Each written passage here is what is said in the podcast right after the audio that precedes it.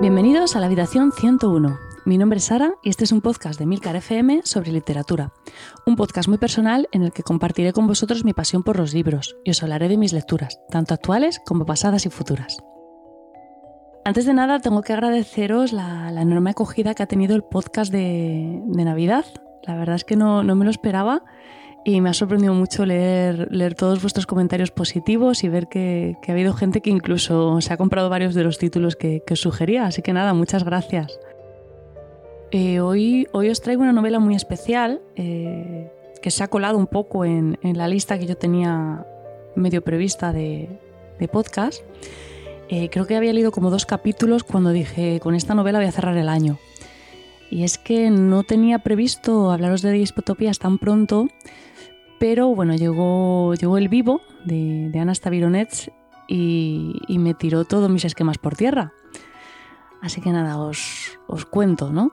Y os estaréis preguntando, ¿quién es Ana Stavironets? Bueno, pues es una, una escritora rusa, además de periodista y guionista. Eh, ha escrito, aparte de esta novela, libros para niños y varias recopilaciones de relatos cortos, principalmente del género de terror. De hecho, hace nada me leí uno, uno de estos libros de relatos que se titula Una edad difícil y ya os adelanto que es una autora con una imaginación envidiable y muchísimo talento narrativo, o sea que no me sorprende nada que la llamen la reina del terror ruso.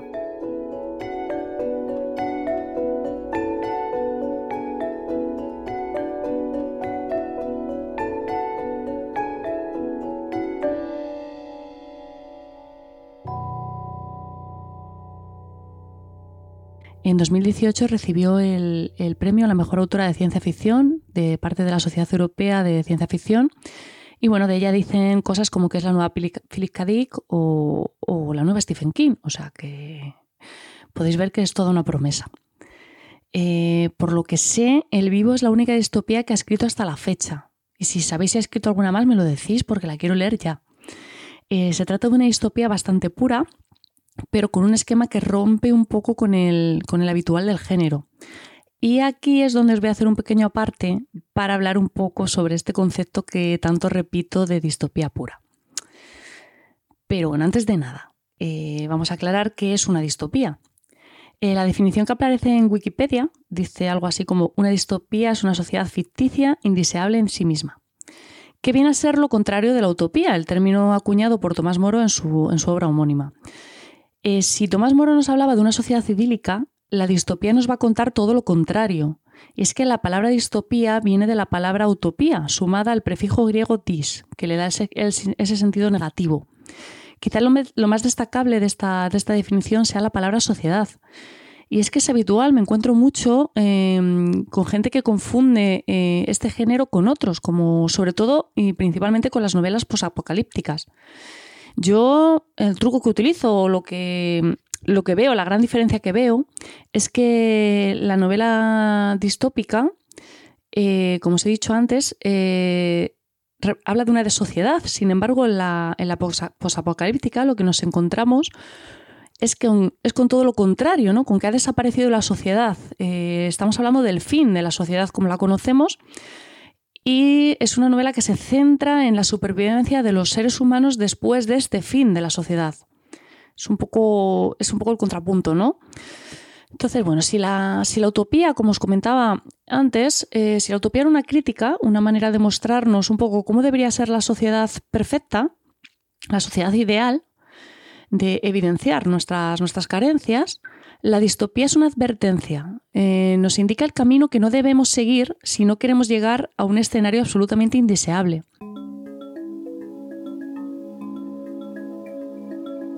Para ello, eh, va a presentarnos una sociedad extrema que nos va a tratar de advertir sobre los peligros de las tendencias actuales.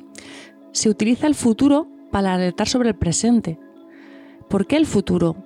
La mayoría de las veces, eh, sobre todo en, el siglo XX, eh, los autores no podían hablar del presente abiertamente porque se encontraban viviendo en regímenes totalitarios, regímenes opresores, tenían miedo a que sus novelas fueran censuradas, de hecho pasó. Entonces, bueno, la sociedad distópica guarda, eh, va a guardar similitudes muy inquietantes con la sociedad sobre las que pretende advertir. Es de ahí el, el problema que tienen estos autores para hablar abiertamente, ¿no? Y bueno, ahí también es además el, sitio en lo que radica su valor. Se trata de una advertencia creíble de lo que está por venir. La clasificación que se suele hacer para diferenciar las distopías, o al menos la clasificación más popular y aceptada, es dividirlas en dos subtipos. Las distopías puras, de las que os hablaba antes, y las distopías indirectas. ¿Por qué? Pues porque el problema principal de las distopías es que a menudo se confunde el continente con el contenido. Y me explico. Eh, podemos tener una historia que se ubica en un escenario distópico, pero esta historia no tiene necesariamente que ser una distopía. La distopía se, utiliza, se puede utilizar como excusa, como trasforno, mm, por así decirlo, como adorno. Está ahí, pero no es la protagonista de la historia. La historia que nos están contando es otra. En algunas historias va a ser más evidente que en otras, pero siempre se va a poder ver que, no es la protagonista de, de, lo que nos están contando, que nos están hablando de otra cosa. Es decir, en las distopías indirectas lo que tenemos es un escenario distópico en el que transcurre una acción que no necesariamente tiene por qué ser una distopía. El autor nos puede plantear otro tipo de cuestiones eh, que no van a afectar a la distopía en sí, porque no es sobre ello sobre lo que nos pretenden hacer reflexionar, su intención es otra. Ejemplos de esto, para que me entendáis. Por ejemplo, sueña los, androides con ovejas eléctricas de Philip K. Dick o Carbono modificado de Richard Morgan. Son novelas en las que existe una sociedad distópica, pero a la que no se nos cuenta nada relevante sobre la misma, no, no hacen hincapié en ella, simplemente se nos hace saber que existe, que está ahí. En cambio, lo que sí que nos cuentan son otras problemáticas. En Carbono Modificado tenemos un thriller muy claro en el que hay un, misterio policiaco por resolver, una intriga política, ¿vale? Y en Sueñan los androides, o bueno, casi mejor os hablo de Blade Runner, que probablemente sea la versión que mejor recordéis de esta historia, y también os digo que es la que más me gusta a mí, ¿vale? Se nos habla más sobre la identidad, la naturaleza humana. Eh, no es tanto la distopía en sí como la historia del protagonista, de lo que siente, de, su, dilema, ¿no? Y bueno, eh, realmente esa historia se podría sacar de, ese escenario distópico y contárnosla en cualquier otro, otro escenario. Pero bueno, quedaría peor, ¿no? Porque el escenario distópico siempre da, un punto ahí. Y bueno, en las distopías puras, eh, sin embargo, la historia va a ser la propia distopía y todo lo que sucede en ellas. Eh, todo lo que nos va a contar la historia va a suceder por y para la distopía, porque lo que busca el autor no es contarnos cualquier cosa, no nos busca hablar de, lo que se le ha ocurrido, no, lo que nos quiere contar, de lo que nos quiere hablar es de la distopía. ¿Por qué? Porque nos intenta advertir. La finalidad de una distopía no es otra que la de advertirnos sobre el futuro, y para ello se va a apoyar en el presente. Al contrario de lo que sucede con la ciencia ficción, la distopía ya ha sucedido o incluso está sucediendo. Los hechos se van a deformar, se van a magnificar, pero sus raíces siempre se van a nutrir de realidad. Las distopías pueden, a su vez, tener diversas temáticas. Podemos encontrarnos distopías meramente políticas, como es el caso de 1984, distopías científicas, como Un Mundo Feliz, o de género, como pasa en el cuento de la criada. Pero al margen de su temática particular, lo que van a compartir todas las distopías puras, lo que las va a caracterizar es que acostumbran siempre a seguir un esquema similar. Si habéis leído nosotros del ruso Yevgeny Zamiatin, tendréis una idea más aproximada de a qué me refiero. Zamiatin propuso un esquema que después pudimos encontrar en otras obras pertenecientes a este género de manera más o menos evidente. Una de las más famosas es 1984 de George Orwell, que además reconoció abiertamente la influencia del ruso en su novela. Eh, otra novela que, bueno, aunque su autor, Aldous, Huxley, no, nunca lo llegó a, a reconocer, eh, sería un mundo feliz. Aunque para mí tiene influencias claras, bueno, él siempre lo negó. Entonces, bueno, no, no me meto ahí, ¿no? Eh, entonces, eh, nosotros fue, por así decirlo, la novela que sentó las bases del género. Y bueno, sí, sé que el talón de hierro de Jack London es anterior, pero su esquema es completamente distinto. Entonces, yo lo que os pretendo hablar es del, del esquema de las distopías clásicas que, el que se repite con más frecuencia es este, el de, nosotros, de Zamiatín.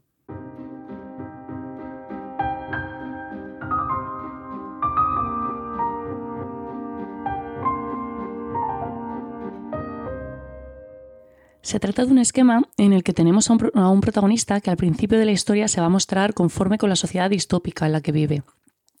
Va a estar completamente alienado con ella. Y eso es algo clave, eh, ya que es donde reside el poder del gobierno autoritario de la distopía de turno, en la alienación de sus, de sus ciudadanos, en hacerles creer que llevan una vida idílica para evitar cualquier tipo de rebeldía, para lograr su sumisión total. Si alguien está conforme con su situación, el sentido común le dirá que no haga nada por cambiarla. Y esa es la clave del éxito de la distopía, la indiferencia, bueno, la pasividad. El problema viene cuando nuestro protagonista, a medida que avanza la trama, empieza a hacerse preguntas. Normalmente eh, tras el encuentro con un catalizador, que suele ser una persona de sexo contrario, aunque no necesariamente. Es en este punto en el que se empiezan a ver las partes más oscuras de esta distopía y en el que el protagonista comienza a plantearse la posibilidad de una rebelión. Este personaje, este catalizador del que os hablo, eh, tiene nombre propio. En, nosotros eh, se llama I-330 y en, en 1984 es Julia. Y bueno, os hablaré de otros casos, pero me puedo meter en spoilers y la verdad es que ahora mismo no es necesario. Os dejo que seáis vosotros quienes busquéis los catalizadores de las distopías que habéis leído. Bueno, además en todas las distopías eh, suele haber cinco aspectos fundamentales que coinciden. La uniformidad, la sexualidad, la colectividad, la vigilancia y la represión. De una u otra manera, estos cinco puntos son siempre controlados por el, gobierno autoritario de, de turno. ¿Y esto por qué? Pues simple y llanamente porque así es como funciona el ser humano. Lo más importante y lo que no debemos olvidar es que las distopías se nutren de la realidad. Eh, utilizan el presente para advertir sobre el futuro, como os decía antes. Es decir, no nos cuentan nada que no haya sucedido. Entonces, si hacemos un poco de memoria y nos paramos a pensar en las sociedades más distópicas de la historia de la humanidad, no nos va a costar encontrar ejemplos de estos cinco puntos de control que os comento. Las sociedades distópicas eh, tienen su base en sucesos reales, realidades que sus autores han vivido y que les han preocupado lo suficiente como para sentir la necesidad de advertirnos sobre ellas. George Orwell era un anti-estalinista declarado y bueno, escribió en 1984 tras la Segunda Guerra Mundial y después de haber vivido en sus propias carnes la Guerra Civil Española, en la que participó como miliciano de las POUM. Huxley, por su parte, escribió Un mundo feliz en 1932. El Ford de su novela es Henry Ford, el padre de las cadenas de producción modernas utilizadas para la producción en masa. Seguro que eso os viene a la cabeza el, símil más evidente de la novela, que es la cadena de producción de seres humanos que se muestra al principio. Eh, Ray Bradbury, en Fahrenheit 451, fue escrita en 1953, en plena Guerra Fría. Eh, este escritor vivió los años del macartismo, la persecución anticomunismo de, McCarthy y un, bueno, una, caza de brujas en la que se censuraron más de 30.000 libros y fueron retirados de, bibliotecas y librerías. Margaret Atwood escribió El cuento de la criada entre 1984 y 1985, en plena Guerra Fría, con el muro de Berlín aún en pie y coincidiendo con el mandato presidencial de Reagan en Estados Unidos y de Margaret Thatcher en Reino Unido. Es decir, un resurgimiento de conservador de la derecha que hizo crecer el miedo de las feministas a perder lo que se había conseguido en las décadas previas. Como podéis ver, es fácil ver las similitudes entre el presente que vivieron estos cuatro escritores y sus obras más significativas. Cada uno a su manera criticó duramente la realidad en la que le tocó vivir. Y lo hizo a modo de advertencia. Si no hacemos algo para evitarlo, el futuro será aún peor. Es por ello que cuando leemos cualquiera de estas obras nos sigue resultando inquietantes, y es que las mejores distopías son las que siguen estando vigentes años después, las que consiguen ponernos la piel de gallina por su realismo, por su similitud con el presente. Quizás esta sea la mayor alarma, que nunca avanzamos lo suficiente como para que pasen a parecernos pura ciencia ficción.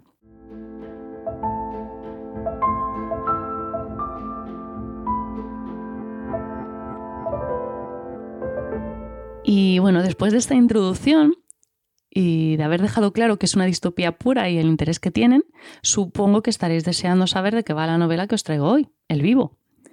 Pues os voy a leer la sinopsis oficial porque fue la que a mí me empujó a, a leer este libro y creo que resume bastante bien su argumento. El mundo, tal como lo conocemos, ha llegado a su fin. Después de la gran reducción, la población de la Tierra se mantiene fija en 3 billones de habitantes. Nadie muere, al final de sus vidas, las personas renacen en algún otro lugar del globo. Una clave de encarnación mantiene la información sobre sus vidas previas. Ya no hay individuos, cada ser humano no es más que un elemento de una conciencia mayor, el vivo. Este cerebro central lo decide todo. ¿Dónde vivirán las personas? ¿Cómo será su trabajo? ¿Cuánto tiempo se les permitirá sobrevivir en su encarnación actual? Hasta que nace un ser humano sin clave, y todo el sistema planetario se ve amenazado.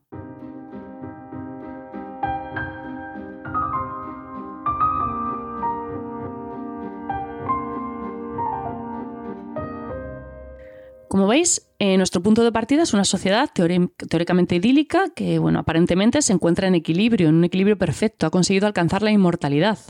En ella tenemos una figura claramente autoritaria que gestiona y controla por completo a sus habitantes, pero lo hace por su propio bienestar y por el correcto funcionamiento de esta sociedad eh, que está basada fuertemente en la tecnología, principalmente en una especie de red social global eh, a la que llaman el socio y a la cual los habitantes del sistema planetario eh, se conectan desde sus propias mentes, eh, que es la tecnología gracias a la cual eh, pueden disfrutar de esta supuesta inmortalidad. Y aquí es donde tenemos que hablar del contexto. Porque esta novela es muy actual y con lo que acabo de contaros seguramente ya tendréis algún símil muy cercano en mente. El Vivo fue publicado originalmente en 2012, es decir, hace apenas seis años. Vamos, que prácticamente está hablando de nuestra sociedad, Así que creo que no nos cuesta mucho situaros. Y bueno, ¿cuáles son nuestros grandes miedos, los grandes miedos de este, de este siglo? Bueno, se ven y están muy presentes en la novela las redes sociales, las inteligencias artificiales y la realidad virtual. De hecho, y esto me recuerda mucho al modelo que nos proponía Richard Morgan en Carbono Modificado, la conciencia humana es salvada en una especie de nube virtual, siendo esta conciencia, eh, que se llama eh, clave en la novela, la que se implanta en los nuevos vivos, es decir, en los recién nacidos. He leído varias entrevistas de la autora y siempre manifiesta, eh, además de manera muy abierta, su preocupación por el control que las redes sociales están tomando de nuestras vidas reales, llegando al extremo de, comunicarnos con nuestros seres queridos que están en la habitación de al lado a través de aplicaciones de mensajería o incluso de Facebook. Eh, ya los debates se tienen a través de las redes sociales, de Twitter, de Facebook. No se hablan en persona, no se queda. Entonces, bueno, otra de, las grandes preocupaciones de, de también, que también refleja en el libro, es la dependencia que tenemos de Internet a la hora de almacenar información. Y es cierto que hoy día es muy frecuente recurrir a Google ante cualquier duda, necesito saber esto, lo busco en un momento. Estamos todo el rato buscando datos, eh, no queremos eh, tener, ser ignorantes, queremos saber en qué fecha pasó esto, qué sucede aquí. Pero eh, al igual que tenemos muchísima información, la tenemos muy inmediata y muy al alcance de la mano, tampoco tardamos mucho en olvidarla. Es muy frecuente que busques un dato y a los 10 minutos ni te acuerdes. Entonces, bueno, en esta novela se refleja un poco esto. Además, eh, también se introducen muchos elementos de la cultura popular, como las telenovelas, los reality shows o incluso algo llamado FreakTube, que seguramente recuerdo mucho a algo llamado YouTube. y bueno, una vez sentadas las bases de la distopía y de tener claro eh, qué mensaje se quiere transmitir al lector, va a llegar el momento de empezar a introducir los elementos que nos, ayuden a hacerlo. El primero y el quizás el más importante va a ser el lenguaje. En las distopías cobra una importancia muy significativa ya que se utiliza como elemento de control. Y también se trata de una manera de presentar como tolerable una realidad que no lo es. Las palabras y la manera de usarlas eh, van a tener mucha importancia aquí muchas veces no va a ser tan importante lo que se cuenta, sino cómo se cuenta. Y es que es algo a lo que hay que prestar mucha atención. Eh, supongo que esto es un poco también por deformación profesional, porque todos los escritores distópicos tienden a remarcar la importancia de las palabras en sus obras. Quizás el ejemplo más claro y el que enseguida os haya venido a la cabeza sea la, neolengua de George Orwell, pero no es el único. En el cuento de la criada se somete a las criadas mediante la, mediante la palabra, quitándole su identidad, de una forma tan simbólica como es la supresión de su nombre. Algo similar a lo que sucede en nosotros, donde las personas pasan a ser números. En el vivo nos vamos a encontrar con un lenguaje que, produce, que procede de la comunicación en esa gran red social que os he contado antes, en el socio. Eh, van a ser palabras como lap, poclé, bezopé, que además de ser expresiones propias de la sociedad distópicas, por ejemplo, poclé significa por la clave eterna, van a tener formato de abreviaturas eh, que son tan propias del lenguaje virtual.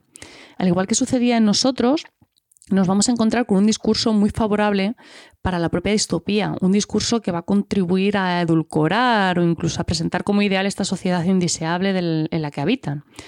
No es una propuesta muy alejada de la neolengua de Orwell, aunque en este caso no se va a estudiar de una manera tan profunda, sino que se va a ceder al lector la, la tarea de analizar y de seccionar este uso interesado del lenguaje.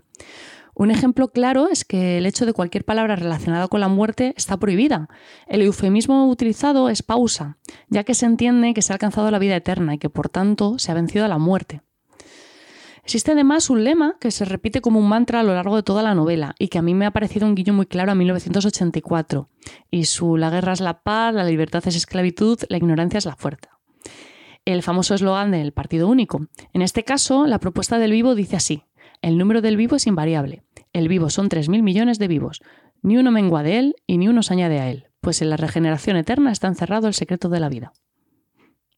Interesante. Lo segundo que, nos vamos a, que vamos a necesitar es un protagonista. Y en eso esta novela, eh, bueno, en eso es lo que os comentaba antes, que esta novela rompe un poco con los clásicos, ya que nos propone un protagonista que es una absoluta anomalía. Y es que Cero, que es el nombre del protagonista, no se encuentra dentro de la distopía, no forma parte de ella. De hecho, el motor de la historia va a ser precisamente su deseo de encajar en ella, de lograr la aceptación del vivo.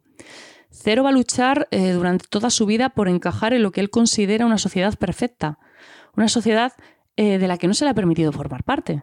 Va a tener también su catalizador, que va a ser su amigo Cracker, eh, un individuo claramente enfrentado con esta sociedad distópica y con un pasado bastante, bastante curioso. Y que bueno, va a estar un poco empeñado en destruirla. Eh, va a ser la persona que le va a animar, que le va a empujar a rebelarse. Y bueno, una vez que tenemos el lenguaje, el protagonista, nos queda establecer las bases de nuestra sociedad distópica. El vivo nos va a proponer una sociedad controlada por un ente superior en la que, como os comentaba antes, no existe la muerte, sino un concepto llamado pausa, que viene a ser una desconexión temporal. Vamos a ver, cada año se celebra un festival llamado Festival de la Naturaleza, que va a ser un evento en el cual las mujeres en edad fértil van a ser fecundadas y las personas que han alcanzado la edad recomendada para ser pausados vamos, para morir, van a ser desconectados temporalmente en, algo llamado la zona de la pausa para que sus, claves sean introducidas de nuevo en los nuevos bebés que nazcan de este, de este festival. Estos niños, estos recién nacidos, van a quedar a cargo del familiar, porque bueno, aquí el concepto maternidad no existe, entonces la madre pasa a ser el familiar, se pasa a llamar familiar, y se queda a cargo del bebé hasta que cumple 8 años. De su, asistencia, de su existencia anterior van a heredar el estatus social, la, la, profesión que tuvieran, los objetos personales y bueno, las autocartas que se hayan podido escribir. Y algo que a mí me, lo que más me sorprendió, y eso me parece una idea muy perturbadora, también heredan su historial criminal. Es decir, los crímenes que hayas cometido en una de tus existencias se pagan en cada una de las siguientes y además desde el inicio de la misma. Eh, si recordáis, eh, al inicio del podcast os hablaba sobre unas características típicas de cualquier distopía. La uniformidad, la sexualidad, la colectividad, la vigilancia y la represión. Y bueno, en el vivo también las vamos a encontrar. La parte de la colectividad creo que ha quedado bastante clara en, la sinopsis. Eh, bueno, como como os contaba antes, se considera que todos los habitantes de esta sociedad forman parte del vivo. Es un poco la idea que ya planteaba Zamiatín en nosotros. Una sociedad que se basa fuertemente en la colectividad de la misma, en la que no hay espacio para el individuo y en la que, de hecho, la individualidad se ve como una amenaza. Es por ello que Cero, el protagonista, es considerado un verdadero problema para el vivo desde su concepción. Eh, la uniformidad eh, no pasa tanto por el modo de vestir, sino por el modo de vivir. A fin de cuentas, el objetivo de este punto no es tanto eh, que vayan todos vestidos iguales, como unificar a los individuos para que se sientan parte de una conciencia colectiva. Y eso es algo que en el vivo está más que claro desde el primer minuto y que se, enfatiza principalmente con el lenguaje. La vigilancia la vamos a conseguir a través del SPO, el Servicio Planetario del Orden, vamos, como una policía del pensamiento, ¿no? Que va a ser el encargado de vigilar tanto en la primera capa, eh, la primera capa va a ser la realidad, ¿vale?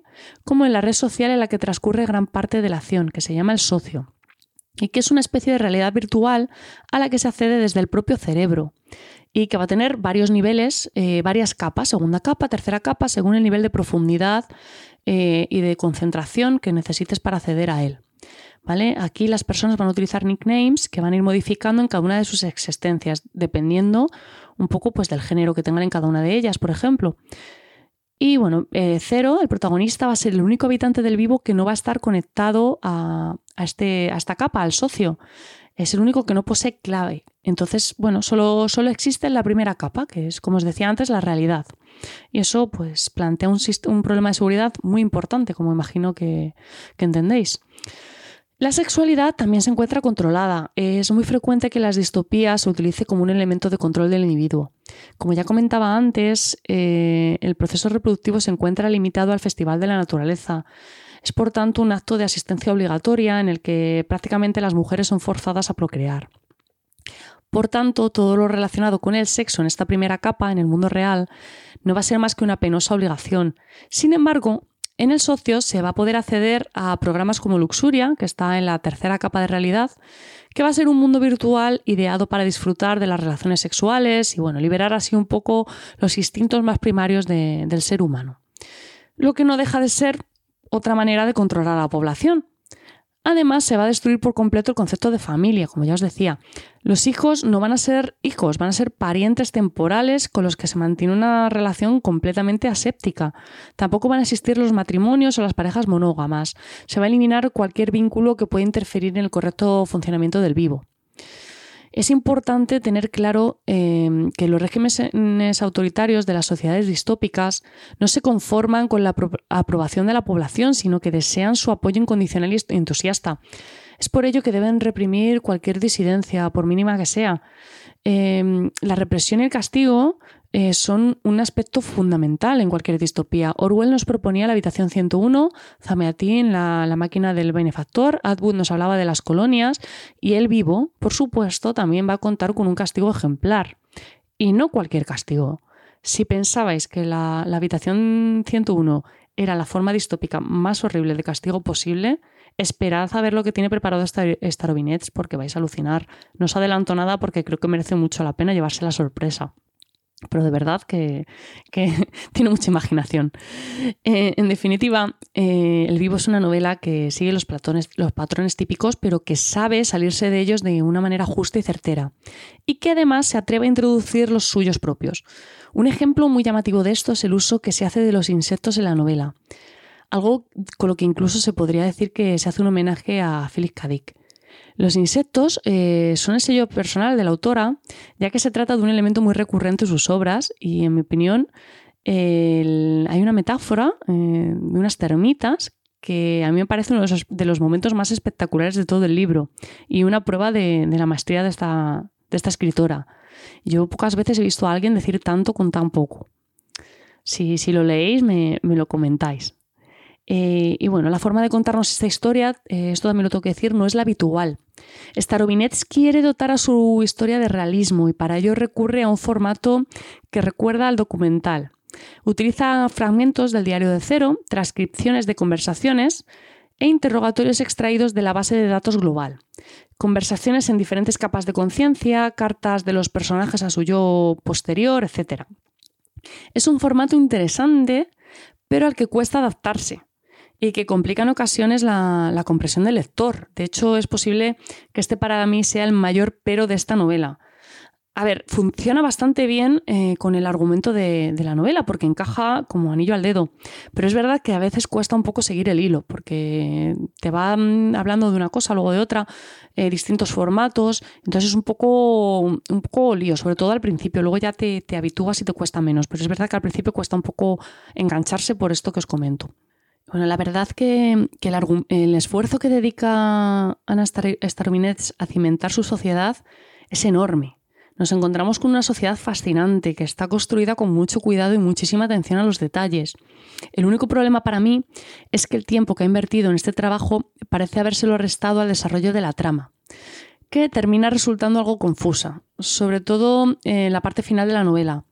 Es cierto que las distopías acostumbran a tener un final abierto, pero en este caso el final es bastante complejo y caótico. Que además, como os comentaba antes, con el formato elegido se vuelve un poquito más, más denso, más, más complejo de narrar. Entonces, el argumento se termina enmarañando hasta conseguir que el lector se, se pierda. Yo había algunas veces que tenía que volver un poco atrás en la lectura para ubicarme.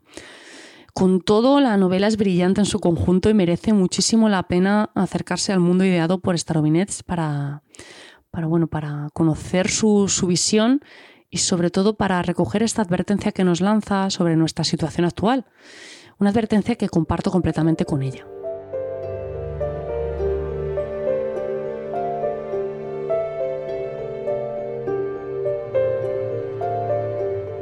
Bueno, no quiero despedirme sin, sin destacar el magnífico prólogo de Julián Díez, que bueno, me ha parecido una maravilla y me ha ayudado enormemente a la hora de preparar este podcast. Da gusto encontrarse con, prólogos así. Y tampoco quiero olvidarme de la traducción de Raquel Márquez García, que me parece otro gran trabajo. No era nada fácil en esta, en esta novela y, lo hace muy bien. Es algo que no suelo comentar eh, porque se me olvida, pero no sé qué sería de nosotros sin el trabajo de los traductores, que bueno, supongo que estaríamos destinados a perdernos novelas como esta. Y bueno, eso es todo con hoy. Eh, me temo que nos hemos quedado sin tiempo para otras recomendaciones y que se me ha ido un poco de la mano, pero bueno, ya sabéis que las distopías me, apasionan. Y bueno, además con, el especial de Navidad de este mes creo que estamos cubiertos de títulos y sugerencias. Eh, os, bueno, os deseo muy felices Navidades, espero que disfrutéis mucho de las fiestas, de vuestras familias, que dejéis al lado las, redes sociales, el móvil y, bueno, salvo para escuchar el podcast. Y bueno, que nos vemos el año que viene con muchos más libros. Muchísimas gracias por el tiempo que habéis dedicado a escucharme. Tenéis los medios de contacto y toda la información, enlaces para comentar y demás en emilcar.fm barra habitación 101. Y ya sabéis que, bueno, que me encanta leeros. Felices fiestas de nuevo, eh, feliz año y recordad, nos encontraremos en el lugar donde no hay oscuridad.